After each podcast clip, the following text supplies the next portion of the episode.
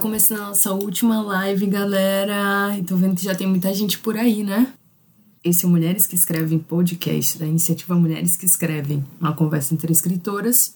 Agora também podcast. A Mulheres que Escrevem é uma iniciativa que realiza curadoria, divulgação e edição de conteúdo produzido por mulheres desde 2015. Eu sou Ciane Mello, coordenadora do MQE Podcast. E se você ficou confuso com o início do programa, eu explico. Hoje nós damos continuidade à série de seis episódios que reproduz as lives realizadas em junho e julho pela coordenadora da MQE, Thaís Bravo. O ciclo de encontros Mulheres que Escrevem a Poesia Contemporânea foi baseado em uma experiência anterior, a residência de mesmo nome, organizada por Thaís Bravo e Stella Rosa em 2018 na Faculdade de Letras da UFRJ, em parceria com o Laboratório da Palavra. Assim como na residência e como fizemos muitas vezes nesse podcast, poetas contemporâneas foram convidadas para ler e comentar o trabalho de outros poetas da sua geração. No episódio de hoje, nós vamos ouvir a conversa da Thaís com a poeta Breno Dwyer sobre o livro O Martelo, de Adelaide Ivanova, publicado em 2017 pela editora Garupa. Então, se apresenta, Brena. Fala um pouco sobre você. Oi, gente, boa noite. É, meu nome é Brena. Primeiro, agradecer o convite da Thaís e as mulheres que escrevem por estarem é, fazendo essas lives. É, eu sou antropóloga, poeta, revisora e tradutora. Eu estou é, fazendo meu doutorado no Museu Nacional. É, eu trabalho com gênero e a minha pesquisa é sobre feminicídio e eu fiz o meu trabalho de campo nos júris públicos de feminicídio aqui no Rio de Janeiro. Então, eu estou trabalhando com movimento feminista, violência contra a mulher, é, emoções. É, eu sou também editora na revista Oceano, é, eu publiquei meu primeiro livro de poesia faz um ano agora, pela editora Urutau, e ele se chama As Ilhas. E acho que é isso. Acho que a apresentação é essa. Ótimo. É, eu chamei a Brena justamente porque o livro que a gente está querendo ler hoje, comentar, fala muito sobre violência sexual e sobre também é, a experiência de denunciar esse crime legalmente, né? É, Inclusive, eu deixei aí um aviso. Eu sei que as pessoas ficam entrando, então não tem tanto controle de que, sim, muitos desses poemas vão falar sobre estupro, sobre violência sexual. Então, é bom também as pessoas saberem que vamos tocar nesse tema, né? É, acho que a gente pode, assim, para falar um pouquinho do livro, ele foi lançado primeiro em Portugal, porque a Adelaide Ivanova é uma fotógrafa, jornalista, escritora, faz muitas coisas além de ser poeta e ela mora em Berlim. Acho que ela morou um tempo em Portugal também, se eu não me engano. E ele foi lançado primeiro em Portugal, depois, mas ela é brasileira, ela é de Recife e tal, ela é brasileira. E depois ele foi lançado aqui no Brasil pela Garupa em 2017. E esse livro, como todos os livros da Garupa, tem todo um cuidado editorial, de projeto mesmo. Ele forma um martelo, e além disso, ele vem numa edição super elaborada, com papel assim que vem manchado, então você vai lendo e seus dedos vão ficando manchados de vermelho, né? E o seu livro vai ficando manchado. O meu tem umas manchas nas páginas. Mas, enfim, quando vocês puderem comprar nas livrarias, vocês vão ver lá. Mas também dá para comprar no site. E vem desse formato, mesmo você comprando e pedindo online. Então, recomendo muito a Garupa, é uma editora incrível. É... Aí você pode ter um para a gente começar a conversar? Posso. É... Deixa eu achar aqui. Você quer que eu leia o primeiro ou, ou não?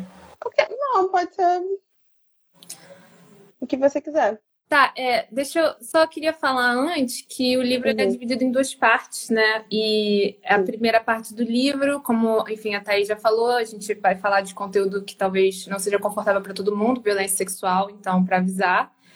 É, a primeira parte do livro, ela fala, né, descreve um estupro, e a segunda parte do livro é, é sobre uma mulher que tem um caso com um homem, enfim, uma mulher adúltera. Então eu vou ler o primeiro poema do livro, que se chama O Martelo. O último poema do livro também se chama Martelo, mas eu vou ler o primeiro. Ela é O Martelo. Durmo com o um martelo embaixo do travesseiro, caso alguém entre de novo e sorrateiro no meu quarto não bastasse, ser um saco, ter um ferro me cutucando a cabeça. Há ainda outro inconveniente. Humboldt nunca pode chegar, de surpresa, corre o risco de ser martelado e assim morrer ou viver. A quantidade de energia liberada pelo golpe de um martelo é equivalente à metade de sua massa vezes a velocidade ao quadrado na hora do impacto. Eu estava comentando com a Brena que, assim, quando a gente começa a ler, eu acho que para muitas pessoas, principalmente mulheres, tem já toda uma, uma situação né, de medo, de vigilância, que remete a gente a estupro, a violência, a assédio. É algo que está ativado, assim, na nossa interpretação, na nossa na forma de olhar o mundo, de olhar também os textos, né? Sim. É, mas nem todo mundo tem essa interpretação. Sim, esse primeiro poema, eu sinto que ela já coloca um pouco essa, é, essa atmosfera de alguma coisa sempre pode acontecer com você, né? Ela tá com aquele martelo que sempre, alguma coisa sempre pode acontecer, ela, como se nunca houvesse um descanso, né, do medo. E eu acho também que no livro, nessa questão de ela fazer, colocar um contexto, né, nos primeiros poemas, ela vai narrando várias mortes, várias violências, e eu acho que isso também vai contextualizando, né, esse, essa violência sexual que acontece na primeira parte do livro, porque ela vai meio que mostrando como a violência ela nunca é um, um estalo que aconteceu só ali naquele momento, como existe um contexto, existem diversas relações por trás é, daquilo. E aí ela vai apresentando esses, é, ela vai narrando essas mortes, né, no começo do livro e essas mortes que acontecem nesses contextos machistas, né? É, você falando até fico pensando, mas conclui, amiga. Não, é, é pode falar mais alguma coisa. Pode falar. É, que é isso, assim, esses estados, essas coisas que, que retornam, que vêm à tona, até essa ideia de gatilho, né? Uhum. De algo que pode te fazer voltar para aquela situação, voltar para essa sensação, para uma vigilância. Então, tipo, como os, os, diferentes situações podem te despertar uma memória traumática, né? É, e, e, tem a ver essa coisa da repetição, né? Do martelo tá embaixo do travesseiro. É, e eu acho que também a forma como ela vai construindo o trauma e, esse, e o contexto, né, não é apenas um contexto antes da violência, né, narrando essas mortes, mas principalmente um contexto depois da violência, né, porque ela faz uma narrativa bem é, pormenorizada do, da delegacia, do exame de corpo de delito, dos advogados, é, do, do juiz, enfim, de como vai se desenrolar essa né? Tipo assim, de novo, a violência nunca é aquele momento apenas, ela vai depois se desenrolar nesse processo jurídico. E eu fiquei pensando que isso também tinha a ver com essa coisa do martelo, né? Porque é um martelo da lei. E, e parece que os dois martelos são um pouco ineficazes, né? Tanto o martelo embaixo do travesseiro dela, porque ela continua tendo medo, ela continua sabendo que aquilo pode acontecer, quanto esse martelo jurídico legal que também é, ela mostra as diversas, os diversos problemas na burocracia que ninguém acredita, né? Que, ela, que essa, essa personagem mulher que sofre uma violência sexual e é desacreditada e é tratada como qualquer coisa, né? No exame de corpo delito. Então, também, assim, tem esses personagens que são os personagens que têm nomes, né? Que são esses personagens uhum. que sofreram essas, essas violências. Tem esse personagem do Humboldt, que aparece no começo, no, no primeiro e no segundo parte do livro, né? Que eu acho que é um personagem mais... Que é um personagem mais que fala do desejo dela, assim. E tem esses personagens que não meio que não tem nome, né? Que é o juiz, é, a tabeliã, que escreve, né? Escrivã. Então tem toda essa é, não explicação, mas todo esse contexto né, anterior à violência que ela vai construindo com essas mortes. Aí tem o momento da violência e depois tem esse esse desenrolar do que acontece quando se busca o que, enfim, justiça, né? Eu acho que isso está bastante forte na ideia do martelo, né? Do martelo da justiça. É, justiça e proteção, né? E aí, tipo, é o que você falou, os dois são não funcionam, não é eficiente, assim.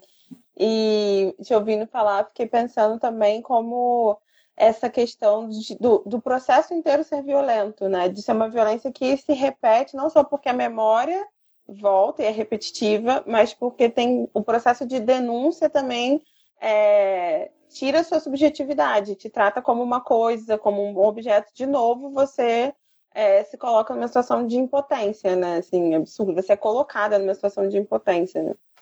E acho muito diferente a forma como a Adelaide escreve sobre essas, essas violências, né? Que vão além do, do estupro em si. Assim. Ficou muito impactada. É, eu acho que é num poema que chama Gato, que ela relata uma coisa que todo mundo já sabe, né? Mas que essas mulheres, quando sofrem violência sexual, mas também assédio, violência doméstica, é, enfim, que é essa coisa de ser desacreditada, né? De um sistema falido e, por, e um sistema que, enfim, aquele papo que todo mundo fala. Ah, quando a mulher vai na delegacia falar de uma violência doméstica, o, de, o policial sempre fala, ah, mas ele não é seu marido, ele não é pai de seus filhos. E a gente pensa, né, que a, a gente pensa muitas vezes do estupro como essa violência é, uma violência maior de todas, assim, e ah, então ela teria um, uma qualidade diferente e seria tratada diferente. Mas não, e eu acho que isso mostra essa falência do sistema, assim, e isso que você falou, como ela é violentada repetidas vezes, né? Acho que no, é o, o gato, o poema que ela fala disso, é na primeira parte. Aí eu tô com. É, minha amiga. É, o nome do poema se chama O Gato, e ele vai assim. A delegada não me levou a sério em nada e perguntou escorregadia se eu queria mesmo que se instaurasse inquérito vestia um conjuntinho maravilhoso e horroroso, calça e camisa, jeans com jeans. Depois, ao ler o processo, a delegada me fez lembrar de Janus, o rei romano com duas caras, e do gato com duas caras que morreu aos 15 anos. Uma raridade um gato assim viver tanto. Já a delegada segue viva de conjuntinho, jeans com Janus. É, eu gosto muito desse poema porque, primeiro, eu acho que é muito corajoso e mostra muito a habilidade de escrita você conseguir fazer um poema que é sobre abrir um inquérito numa delegacia e, ao mesmo tempo, fazer uma piada dentro desse poema, né? Eu acho isso maravilhoso.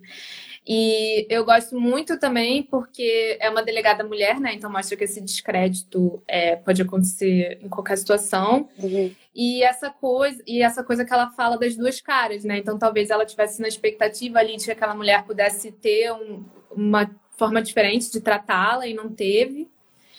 E eu fiquei pensando bastante porque ela fala muito, né, dessa coisa de tipo não ser levada a sério, é, de meio que ter que o tempo todo estar tá se esforçando para tipo pergunta se que é mesmo que vai estar, instaurar o um inquérito, né? Então ela que tem que fazer esse esforço o tempo todo para conseguir é, fazer com que aquele processo vá para frente. E eu fiquei pensando é, como é, com esses protestos antirracistas que estão acontecendo no mundo todo e essa crítica à polícia, né? E como isso também mostra que tipo a polícia, que é esse braço da justiça penal, né? Então talvez a gente te, deveria olhar para a justiça penal como um todo. É, mostra que nem no, no, momento que a gente esperaria que, teoricamente, né, a polícia fosse funcionar, que é com uma vítima de estupro, ela funciona, porque a delegada não leva ela a sério e pergunta se ela realmente quer instaurar um inquérito. Então, eu achei isso uma coisa muito interessante, assim, do livro, é, essa ideia de que o processo né, de instauração do inquérito, da justiça, das leis, ele não dá conta do que acontece na vida real, porque a delegada é uma pessoa vestida com um conjuntinho maravilhoso e horroroso, calça e camisa jeans com jeans. E ela é uma delegada que tem ali as opiniões morais dela, os posicionamentos dela, e assim, a gente não pode esperar que vai ser uma coisa transparente ou, ou, ou preto no branco, né? Eu acho que tem muito isso, assim, de, de quem pode denunciar, de quais denúncias são consideradas legítimas, quem pode ser a vítima. É, e no livro dela, ela brinca muito o tempo todo, tem essa questão de fazer piada e de colocar o desejo dela, de colocar a subjetividade dela ali, pelo próprio fato de ser um livro de poesia, já tem uma subjetividade aí, né? Um desejo de escrita e tal. Mas nos poemas também, assim, ela parece que ela está um tempo. Assim, as pessoas estão é, a tratando como um objeto e ela está o tempo inteiro lembrando que não, ó, eu gosto disso, eu existo, eu tenho tais motivações. Eu ainda sinto desejo tanto de tomar uma cerveja e de ser uma pessoa como qualquer outra. É, e também desejo sexual, porque é isso, tem muita ideia de uma vítima que vai ficar marcada e para o resto da vida, e que todas as pessoas vão passar por essa experiência da mesma forma, e só as mulheres que estavam em situações assim, tipo, no meio da rua, né, como se falou, Tipo, com uma pessoa, o agressor é alguém desconhecido, um cara que é doente, que é um monstro, não pode ser um homem normal, um cara que, tipo, ah, é meu amigo, sabe? Eu conheço ele, ele não faria algo assim. E, e aí vai se complicando o discurso, né?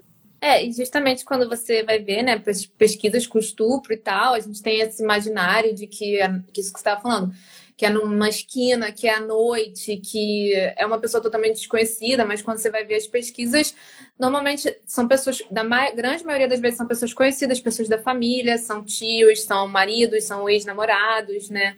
E eu acho que é, ela consegue mostrando esse lado, até esse lado cômico mesmo que ela faz, é, mostrar isso, assim, mostrar que as relações são muito mais complexas do que essa ideia de, ah, na calada da noite, é, foi uma surpresa é, como aquilo aconteceu. E isso que você está falando, como ela quebra o papel da vítima, é, é muito interessante, porque até essa coisa da segunda pedaço, o segundo pedaço do livro, né? Ser sobre essa mulher que tem uma sexualidade que ela toma conta da própria sexualidade, que ela né, busca aquilo, que ela se, tipo. Aí eu odeio essa palavra, mas se empodera do desejo dela. É, e eu acho que isso mostra, assim, que não é aquela, tipo assim, aquela coisa, ah, todas as pessoas vão reagir igual e a vítima vai ser essa pessoa cândida, virtuosa, que. É, e que vai ficar totalmente. E que vai ficar totalmente, né, nessa, e vai ficar nessa busca, por, essa, ela até faz essa busca por justiça, né, mas ela rapidamente percebe que aquela justiça é totalmente contrária a ela também.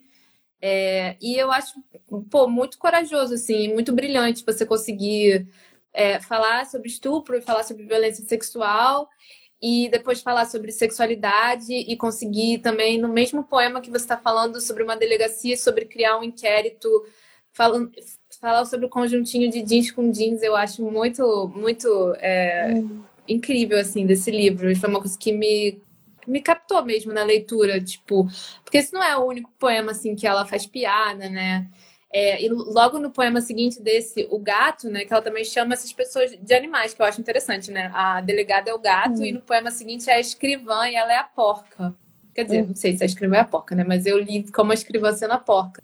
E aí, de novo, tipo, ela, ela mostra como é totalmente. Como as mulheres são totalmente desacreditadas, né? Porque nesse poema seguinte, que é o poema da porca, a escrivã pergunta se ela bebeu, né? E aí meio que tipo assim, que, que diferença faz se ela bebeu, se ela não bebeu? A questão não é essa. É, e de novo ela fala, né, das roupas. Então, tipo assim, ela ainda tá percebendo o que tá acontecendo em volta dela. Tipo, ela ainda tem agência em relação às coisas que aconteceram com ela, assim. E tem uma questão do desejo também na segunda parte, que é um desejo frustrado também, porque ela fica cobiçando um corpo de um homem que tá recusando ela. E aí fica nesse, nesse, nessa tensão toda, assim, de é, que também é muito raro. É, não é raro acontecer, mas é raro a gente encontrar na literatura textos que são sobre mulheres desejantes e ali, tipo, firmes no desejo, tipo, o cara tá, tá dormindo do lado dela, mas sem transar com ela, assim, tá só dormindo mesmo. E, e ela fica ali numa insistência, correndo atrás do cara, isso é muito é muito forte, assim. Ela tá ali sustentando ser uma mulher desejante o tempo inteiro. E eu acho incrível essas duas personagens, assim, tipo, uma no começo e a outra, tipo, dividindo o mesmo livro, né? Tipo, metade, metade. Uhum. Tipo, a personagem que sofreu violência sexual e a personagem que é, tipo, uma amante, não sei se é, tá num caso, que tá atrás desse homem, assim. E, e eu acho que isso também ajuda a complexificar um pouco essas figuras masculinas, né? Tipo, porque uhum. você tem esse cara que não tá muito aí para ela, tipo, que não tá performando essa, essa masculinidade ou essa virilidade hegemônica, que seria nunca dizer não a uma mulher que quer ou que está afim e tal. E, e eu acho que nesses poemas também ela abusa muito da, da, da comicidade, né? De fazer piada com isso, assim, de como ela se coloca não só como uma, uma mulher que tem esse desejo e que ela afirma esse desejo, né? Tipo, eu sou uma mulher que tem uma sexualidade, minha sexualidade é, ativa. E essa coisa assim que eu acho muito, é, muito boa que é essa ideia de ser cômico, né? É a Estela, Estela Rosa, que também é das Mulheres que Escrevem, também é uma das é, mulheres que encabeçam essa, essa iniciativa, que sempre fala isso, né? Tipo, que ela quer escrever poemas para para se divertir, para ser engraçada, para dar risada e sair um pouco dessa ideia de uma poesia sempre triste ou sempre amargurada né? E eu acho que esse livro tem muito humor, assim, muito humor. E eu acho isso fantástico, porque é muito difícil escrever com humor, né? É muito difícil, especialmente escrever sobre violência com humor. É, assim, realmente. É, é muito único, assim, não. E é uma coisa muito. Não sei, a Adelaide consegue misturar mundos diferentes, as referências, tipo, ela fala de signo e às vezes vem com umas referências super eruditas no mesmo poema, aquilo misturado. E não que signo não seja uma coisa erudita, as pessoas estudam muito astrologia, mas tá mais na linguagem popular e tá mais no, no dia a dia do que, sei lá, Dostoiévski. E, e aí eu acho que ela faz isso de um jeito muito. não fica forçado, sabe? É bem fluido. Eu gosto muito. E ela tem um olhar bem observador também, né? Tipo, ela tá o tempo todo falando dos entornos, das pessoas, como elas são vestidas, né? Ela descreve bastante as pessoas, que eu acho que é interessante porque. Assim, muitas vezes, né? Mas é, não é sempre. A gente vê uma poesia que tá realmente contando uma história, assim, tem uma narrativa, que um fio que leva, né, que vai te levando, e aí você tem não só os personagens, mas você tem os locais também, tipo, né, tem a mise-en-scène, eu acho que isso é bem legal, assim, porque fica uma... É, claro que é poesia, mas tem uma ideia meio de, de uma... parece para mim uma narrativa meio cinematográfica, de você ficar imaginando na sua cabeça, né, o conjuntinho, uhum. ou a roupa, ou a cama, né, e essas coisas que ela vai, vai descrevendo, assim. Sim, ela dá mais cenas, né? Isso. É, eu pensei em ler o Urubu, porque acho que também é uma cena assim, forte desse processo. E aí depois você lê mais algum também. Tá, e só pra te perguntar, é. esse urubu é da primeira ou da segunda parte? Da primeira. Tá. Tá na, na página 25, se você quiser. Ah, obrigada. O urubu. Corpo de delito é a expressão usada para os casos de infração em que há no local marcas do evento infracional, fazendo do corpo um lugar e de delito um adjetivo, o exame consiste em ver e ser visto. Festas também consistem disso. Deitada numa maca, com quatro médicos ao meu redor, conversando ao mesmo tempo sobre mucosas, a greve, a falta de copos descartáveis, e decidindo, diante de minhas pernas abertas, se depois do expediente iam todos para o bar. O doutor do Instituto de Medicina Legal escreveu seu laudo, sem olhar para minha cara e falando no celular. Eu e o doutor temos um corpo e pelo menos outra coisa em comum. Adoramos telefonar e ir para o bar. O doutor é uma pessoa, lida com mortos e mulheres vivas, que ele chama de peças com coisas. É, esse poema que você leu, ele é muito forte, né? Porque eu acho que mostra muito essa coisa que você estava falando da violência no sistema, né? E, e ao mesmo tempo ela faz esse essa sacada, né, de falar, eu também gosto muito de falar no telefone e ir para o bar, que de novo ela se coloca coloca a subjetividade dela. E eu acho que esse momento, né, do livro tem muito a ver com isso que a gente está falando, que essa primeira parte do livro, apesar de eu estar tá falando muito que é um livro cômico, é, é muito sério, né? Essa que a gente pode ver como uma, uma certa denúncia, assim, desse sistema, tipo, a delegada desacredita nela, o a escrivã pergunta se ela estava bêbada, os médicos no, que vão fazer o corpo delito a tratam dessa forma. Então, é, mostra isso, né? Assim, tipo, as pessoas falam, ah, mas a mulher sofre violência e não vai na delegacia e não faz uma denúncia. E aí a gente pode ver um pouco por que as pessoas não fazem uma denúncia ou não vão à delegacia, ou até onde, tipo assim, qual é a forma que a delegacia tem e essas pessoas todas têm de responder a isso. Isso parece uma forma apropriada, uma uhum. forma que vai. É, uma forma que vai te dar justiça ou que vai fazer que você não tenha medo? Não, não parece. Por isso que você tem que dormir com o, o travesseiro em cima de um martelo que te incomoda, né? Porque não é esse sistema ou essa delegacia ou esse médico que está te dando algum conforto ou alguma ideia de que aquilo não vai acontecer, enfim que é uma coisa que já não era para ter acontecido, né? Porque teoricamente uhum. era para os homens e assim que estão na sua vida tá, tipo, é, estarem sua família vai te proteger acima de tudo, seu namorado, não sei o quê, mas mostra que não, né? E eu acho que mas, de novo, ela consegue fazer isso de uma forma que ela fala, mas ao mesmo tempo eu adoro ir no bar. E eu acho que isso é, leva bastante a gente para a segunda parte do livro, é, que eu acho que ela faz uma coisa genial, que, tipo assim, ela consegue ligar, a, tipo, ela vai falar de estupro e ela também vai falar de uma sexualidade desejante. E ela vai conseguir fazer uma conexão genial, que é a mulher que sofre violência sexual, que sofre estupro, e a mulher que deseja, a mulher que tem um caso adúltera, elas duas são mulheres que, ao fim, são culpáveis, né?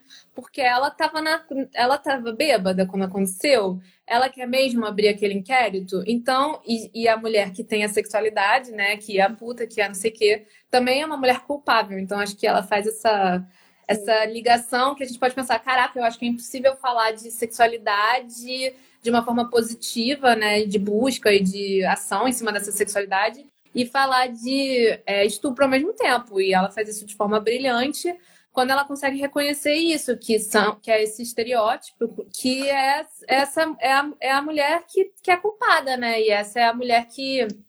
E, de novo, essa coisa bem clássica que a gente vê é, que são as pessoas sendo julgadas moralmente, né? Na violência doméstica é a mesma coisa. Ah, mas você tava com que. Isso aconteceu com que roupa? Qual, qual é quais são os únicos é, crimes que a roupa da pessoa é relevante, né? E eu acho que uhum. ela faz esse essa junção desses dois personagens muito bem no poema que se chama O Envelope, que também é na primeira parte, que, uhum. que ela fala assim: Adoro lamber envelope. Eu gosto do gosto da cola, do envelope a algo de devoção em lamber papel e esse que carrega o contrato assinado com o advogado leva dos fatos a minha versão. Lambo esse envelope em pé, pois que esse papel lambido é linguagem e revolução.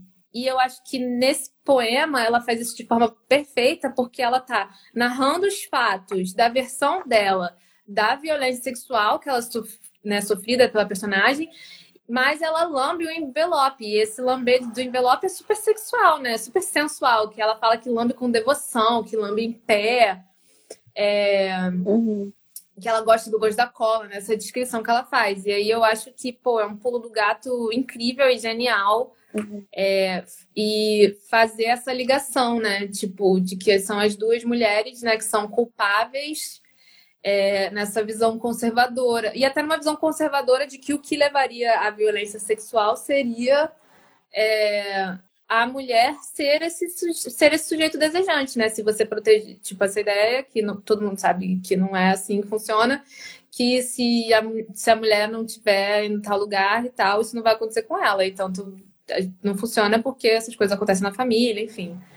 Mas eu... É, inclusive, não, inclusive tem um, um poema, agora não vou me lembrar qual é, que essa questão da vítima, de como em alguns países, em alguns outros é, sistemas legais, a vítima pode ser transformada em culpada, porque ela pode denunciar, mas é, o que ela fala não é suficiente e ela pode ser, inclusive, morta, por, porque, enfim, né, vive num país em que ela, eu não lembro qual era o poema, queria muito lembrar, é muito bom. É, mas enfim, que você vai precisar de outras testemunhas que não sejam ela para poder realmente comprovar a veracidade do que ela está falando. E se não comprovar, ela é uma, uma mentirosa, ela, ela que foi culpada, enfim. E eu acho que, que esse gesto de escrever é também encontrar o seu. Ela denunciar nos termos dela, sabe? Denunciar conseguindo ainda ser agente do desejo dela, e não está sendo sujeita a toda uma operação é, de denúncia que é totalmente.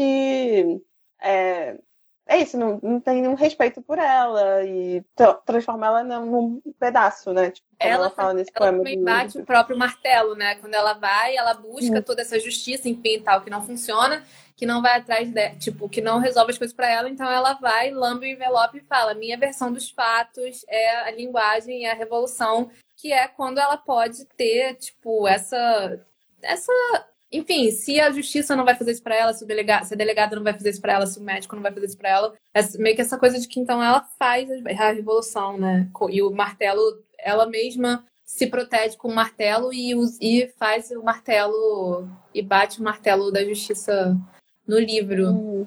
Não, eu achei o. o a, ah, leia. O poema não é na Índia, não. Não, vou ler só esse trechinho, que é assim, ó.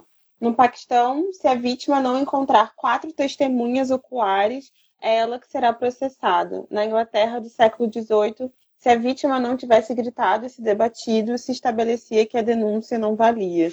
E é isso, né? Tipo, essas, esses sistemas, eles funcionam ainda, né? Eles estão no nosso discurso, na nossa interpretação dos fatos. É. Mesmo que não esteja escrito, às vezes, na lei. É, essas coisas não estão, assim, não estão mais nos códigos penais, assim, não posso falar de códigos penais de outros lugares, mas pelo menos uhum. é, não estão mais no Código Penal no Brasil, mas definitivamente, assim, tipo, a, a, o julgamento. É, não vou dizer julgamento, porque já é um julgamento, né? Mas as moralidades e, tipo assim, as crenças e as tradições, elas, elas se repro... inclusive se reproduzem nesses espaços, né? essa coisa da testemunha, né? Ou então, e muito também nessa ideia de ah, ela devia ter largado cara, então, e tal, não sei o quê. É, eu acho que tem isso e tem muito isso de julgar essa mulher que gosta da festa e que gosta do bar. E, e, essa é a mulher que nunca pode ser a vítima de estupro clássica, né? Que, e ela se coloca o tempo todo como essa, como essa pessoa, né? Eu gosto de bar, eu gosto de festa, a cerveja, uhum. o telefonema, enfim. E é corajoso e também complexifica um pouco as relações, né? Não fica mais aquela vítima cristalizada, totalmente. É... Idealizada mesmo. Né? Incapaz e sem nenhuma agência, né? Tanto que depois ela tem agência. É, a personagem escrevendo o livro, lambendo o, o, o, Eu falo a personagem porque eu acho que poesia não é pra gente Sim. ficar achando que nada aconteceu na vida de ninguém, as pessoas podem escrever, enfim. E né, quando ela lambe o papel e ela fala, ah, vou contar minha própria história. Então, meio que uma ideia de também não é essa vítima sem agência, né? Tipo, as pessoas têm, tipo, as mulheres têm agência. Eu acho isso muito importante. Quer ler mais uma, amiga? Quero. Eu queria ler esse A Sentença. A Sentença. Duas releituras de duas odes de Ricardo Reis. Pesa o decreto atroz, o fim certeiro, pesa a sentença igual do juiz iníquo, Pesa como bigorna em minhas costas, um homem foi hoje absolvido. Se a justiça é cega, só o shampoo é neutro.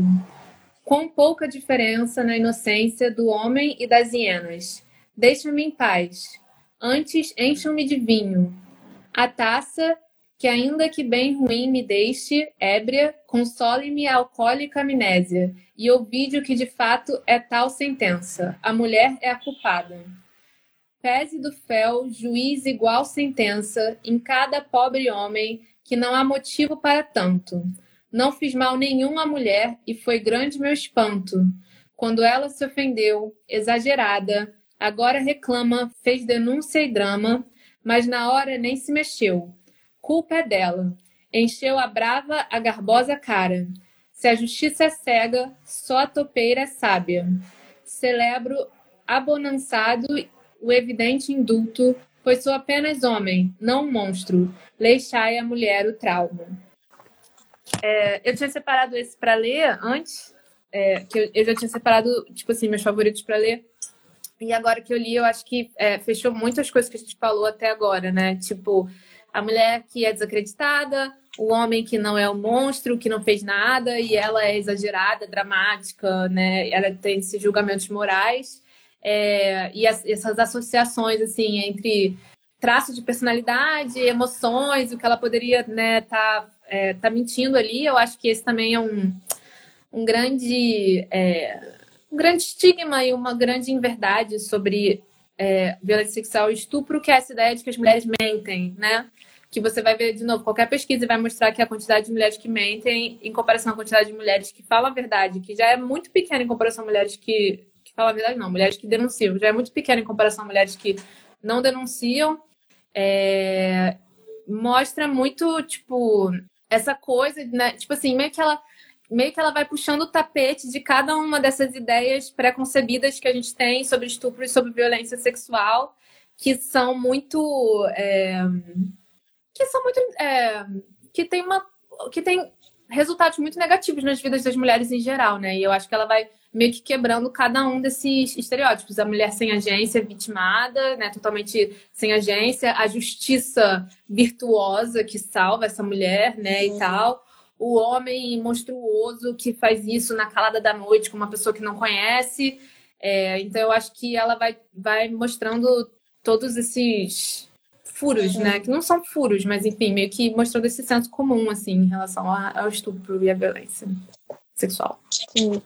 Só antes de complementar o que você falou, que eu gostei muito.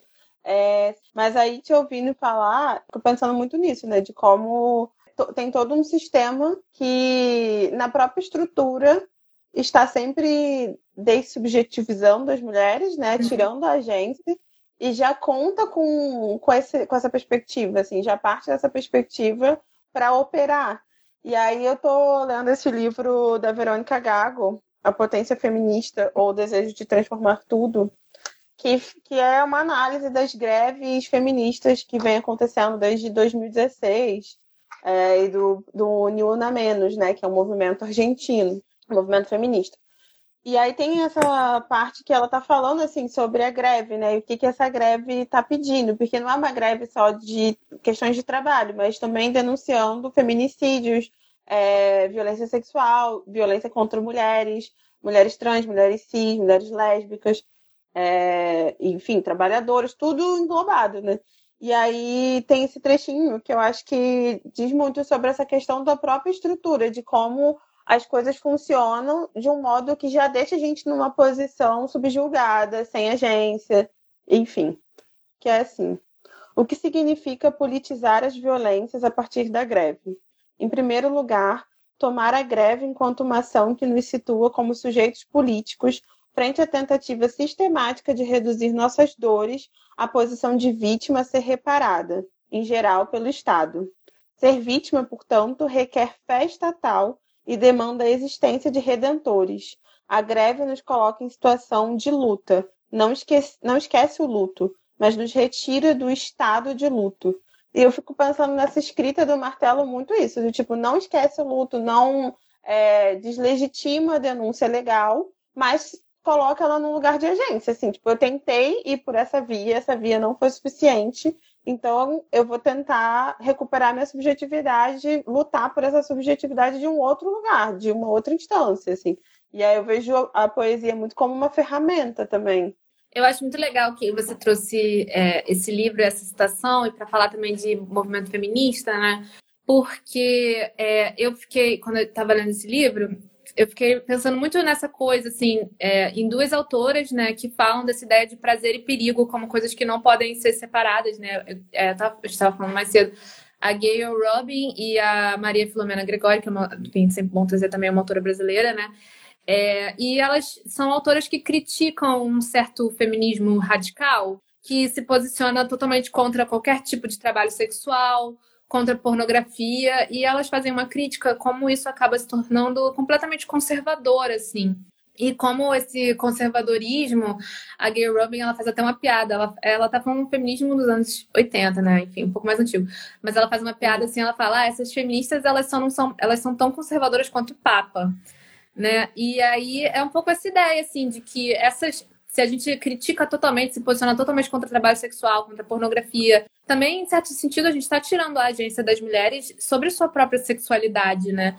E eu acho que, nesse sentido, enfim, uma, uma crítica interna, né, ao movimento feminista, mas acho que se conecta também a esse trecho que você leu, porque também essa ideia de que o Estado não vai resolver tudo, né? O movimento feminista, ele não e os movimentos sociais em geral, eu acho que é, a gente está se aproximando cada vez mais do Estado, né? Como movimentos sociais, é, criando leis e tipo assim é, demandando penalização, é, especialmente no Brasil, né? Eu acho que o Nil na menos não, que é um movimento mais de rua, enfim. Mas quando existem outras, outros formatos, né? E um dos formatos pode ser poesia, de um dos formatos de se colocar politicamente, enfim, como movimento social, como você estava falando. Uhum. Então eu acho que é legal, tipo, pode ser interessante assim a gente fazer essas leituras, fazer uma leitura feminista desse livro. É, não quero dizer que o livro é feminista porque enfim, na minha perspectiva é, mas também não vou fazer nenhuma leitura uhum. totalmente fechada disso. Mas fazer essa leitura de um feminismo que, que se, se coloca em favor dessa sexualidade, dessa agência sexual e que faz esse, é, esse entrelaçamento né, entre essa ideia de prazer e perigo o tempo todo nesse livro. Assim. E eu acho que essa segunda personagem, né, da segunda parte do livro, essa mulher que tem um caso, que é adúltera, que tá tentando transar com esse cara, que não tá muito interessado nela, mas ela tá muito afim de transar com ele. Eu acho que é uma personagem muito. Uma personagem muito inovadora, assim, né? Tipo assim, de, de ver e de ver, na, de ver e eu acho que a gente pode fazer, que eu tava falando, que eu acho que a gente pode fazer essa leitura através do movimento feminista mesmo, né? Fazer uma leitura meio de movimento social que tem, que como você fez com essa sua citação, né? Uhum. Quer ler um da segunda parte? Porque meio que a gente tem pouco tempo já. É, passa muito rápido. Quero. O bom animal. Quantos palmos de largura tem o seu quadril? Desconfio que o meu seja mais largo. Ao menos foi o que senti ao sentar em você. Queria eu ter sentado na sua cara gentil, como um bom animal, e submissa como um bom animal, eu me alegraria com sua língua em mim, e grata como um bom animal, eu lamberia sua cara, molhada, pegajosa, cheirando a mim, mas minha língua, minha pobre língua, só lambeu suas pálpebras, Humbert Humboldt. Eu não sou nenhuma Henrietta Hertz, me deixe pousar a cara em seu pau e me afogar no silêncio entre suas coxas e testículos. Sua magreza me insulta, Humboldt, mas para cada osso, Humboldt, me deixe lembrá-lo à carne correspondente. Eu, acho, eu adoro esse poema, eu acho incrível. E eu acho que coloca muito isso, né? Essa mulher sexualizada, é, dona de sua sexualidade, é, é, e esse personagem também, que é um personagem que aparece bastante no livro, né? O, o hum, Humbert Humboldt, que eu acho que, é, que ele aparece no livro bastante como esse. Talvez, não, não, sei se um contraponto, mas enfim, esse homem que, é, que ele virou o homem desejado, né? Então, tipo assim, também não é só o homem que é ou violento e tal, não sei o quê. Tem esse homem que ela deseja uhum. e que ela quer muito fazer todas essas coisas com ele e só lambe as pálpebras, né? E eu, eu, eu acho que esse é meu favorito da, da segunda parte do livro. E até porque ela fala essa coisa, né? Ela fala como um bom animal, submissa, né? Um bom animal, então uma mulher próxima à natureza. Eu acho que ela consegue torcer tanto e complexificar tanto as, as figuras, as personagens, que eu acho brilhante, acho brilhante que ela consiga fazer isso, assim, como autora. É, ela deseja até de um jeito meio agressivo, assim, assertivo, persistente, assim o cara tá sempre se esquivando e ela tá ali. E é muito inusitado mesmo ver no mesmo livro essa mudança, assim, sabe? É... Tem muito essa questão de como é... tem as narrativas que a gente encontra sobre violência sexual despotencializam essas mulheres. Geralmente é isso. A gente só pode tá, viver essa experiência a partir de um lugar de trauma, de perda da sexualidade, de perda do desejo. Então, assim, Cara, é, é tudo muito violento, né? Assim, é, não só o episódio traumático, o ato em si, mas a, as narrativas também são violentas e vão tirando a nossa subjetividade o tempo inteiro. Total. E é, é, tá falando sobre como isso fala sobre o nosso conservadorismo, né? E exatamente essa ideia de uma, de uma mulher que nunca pode ter uma sexualidade, né? É, e nunca pode ter um desejo e muito e eu acho que é um conservadorismo assim que fala dessa mulher que nunca pode ter um desejo e ao mesmo tempo fala desse homem que nunca pode negar um desejo né? Porque uma coisa tem sempre o negativo da outra. Uhum. então ao mesmo tempo ela se constrói como essa mulher super sexual né? Um animal. E esse homem que tá ali dormindo e ela fica deitada do lado dele tentando tipo meio que se mostrar para ele ele dormindo. É, é genial isso. Amiga, nosso tempo tá super acabando. Acho que Tá. Você quer ler mais um da segunda parte? Lê um. Você não quer ler um? Não posso ler. Lê um, lê um. É... Vou ler esse aqui, então. O Domador. Te estupraria, agora sei. Entendo o príncipe romano, último filho de rei, que violou criadas, esposas, súditas, galinhas, te estupraria, Rambo. Agora sei, de puro ódio, por não me quereres, muito embora eu tenha me arrumado e quase pedido, muito embora essa coisa não se pede, te estupraria, Rumbo. domador de tigres, de paisagens de colchas aos retalhos na tua cama, te estupraria, se pudesse, por vingança, pelo não obrigado, por teres me rejeitado, mas não tenho o corpo necessário. Mal posso crer, ser algo algoz e carne, como é de carne, o último príncipe de Roma, o quarto, quinto, sexto Tarquínio que me violou. Eu gosto muito desse, porque eu acho que ela volta aquela coisa do médico, assim, eu tenho um corpo igual a ele, uhum. assim, eu, eu tenho desejos, eu só ser mesquinha, eu posso odiar o cara, eu posso querer me vingar dele, eu posso querer violentar ele porque eu tô com raiva, mas eu não posso, porque não, não tá ali na ordem do possível, né? É sempre um tempo do, do se eu pudesse, eu, fizer, eu faria isso. Mas é isso, não, não tem corpo para isso. Então fica também dá uma certa materialidade ali de que é, dentro do, da sociedade que a gente vive, uhum. é, esses é, são certos corpos que estão passíveis desse tipo de violência, assim, né? E que aí não é uma coisa de monstruosidade, né? Uhum. É, é algo que você tem opção de fazer ou não, né? Que vem de uma escolha, né? É que e... ela, ela traz, assim, não, ela não banaliza, mas no sentido de ela traz para o banal, no sentido de que é, é, pode ser qualquer um, né? Não precisa ser essa uhum. pessoa doente ou enfim, o que, que é. Pode ser qualquer um, mas ao fim e ao cabo é a escolha uhum. e também a possibilidade, né? Que você estava falando da possibilidade uhum. material de, de, fazer. É poder, né? É uma questão de poder. De quem está ali numa estrutura de quem pode ou não pode tal. É... Acho que você tem que ler um seu, amiga, para dar tempo. Tá. Com é... tranquilidade. Meu livro se chama As Ilhas faz um ano agora, quase um ano, que teve o lançamento. É, se alguém se interessar pelo livro, pode ir no site da editora ou pode falar comigo no Instagram, que eu tenho em casa e eu faço. É, eu vou ler um que se chama Março. Porque, ah, é porque ela fala no livro que o livro foi publicado não sei quantos dias depois do golpe, né? Também. Aí eu lembrei uhum. desse por causa disso. Atentos e fortes. Ouço essas palavras em todos os lugares. Os blocos caminham pela cidade interminável. Te disse que roubava os versos. Entre Boitolo e Amigos da Onça, 30 quilômetros contados pelo meu telefone. Lugares do centro que nem sei quais são. Só via cabeças e LEDs. Fim da festa, tanques no caminho de volta. Lembro dos meninos jovens, com espinhas nos rostos e sem barba, carregando fuzis fardados. Nas, nas esquinas de Copacabana, só acenos. Nas outras, a Comissão da Verdade já foi cancelada. Calamos. Ana já escreveu da sua tristeza e da minha apatia. Prefiro minhas musas perto e proletárias. Rio de Janeiro é o novo palco que, de novo, não tem muita coisa das modas dos anos 1980. Não são só os shorts de cintura alta que abracei com alegria ou as cordinhas de óculos.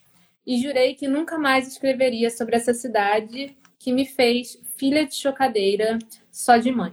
Gatilho, amiga. É, carnaval. Eu pensei lendo, Ai, quando eu comecei a ler. Vários passos, né?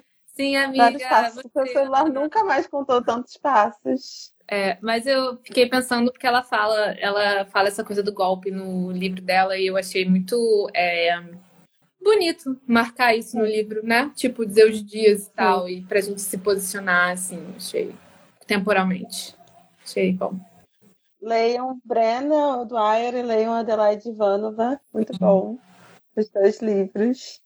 É, mas sim, a Adelaide super tem uma questão, inclusive dá para achar no YouTube um, uma performance que ela fez na Flip, que se chama Fruto Estranho, e que tem uma super denúncia, assim, é, mostrando como o feminicídio, a violência contra as mulheres está relacionado ao golpe que vivemos no Brasil, né, em 2016 e que estamos vivendo ah, desde sempre e agora, né, de novo, de forma muito emblemática, né? Sim. E é bem legal, assim, como ela articula isso.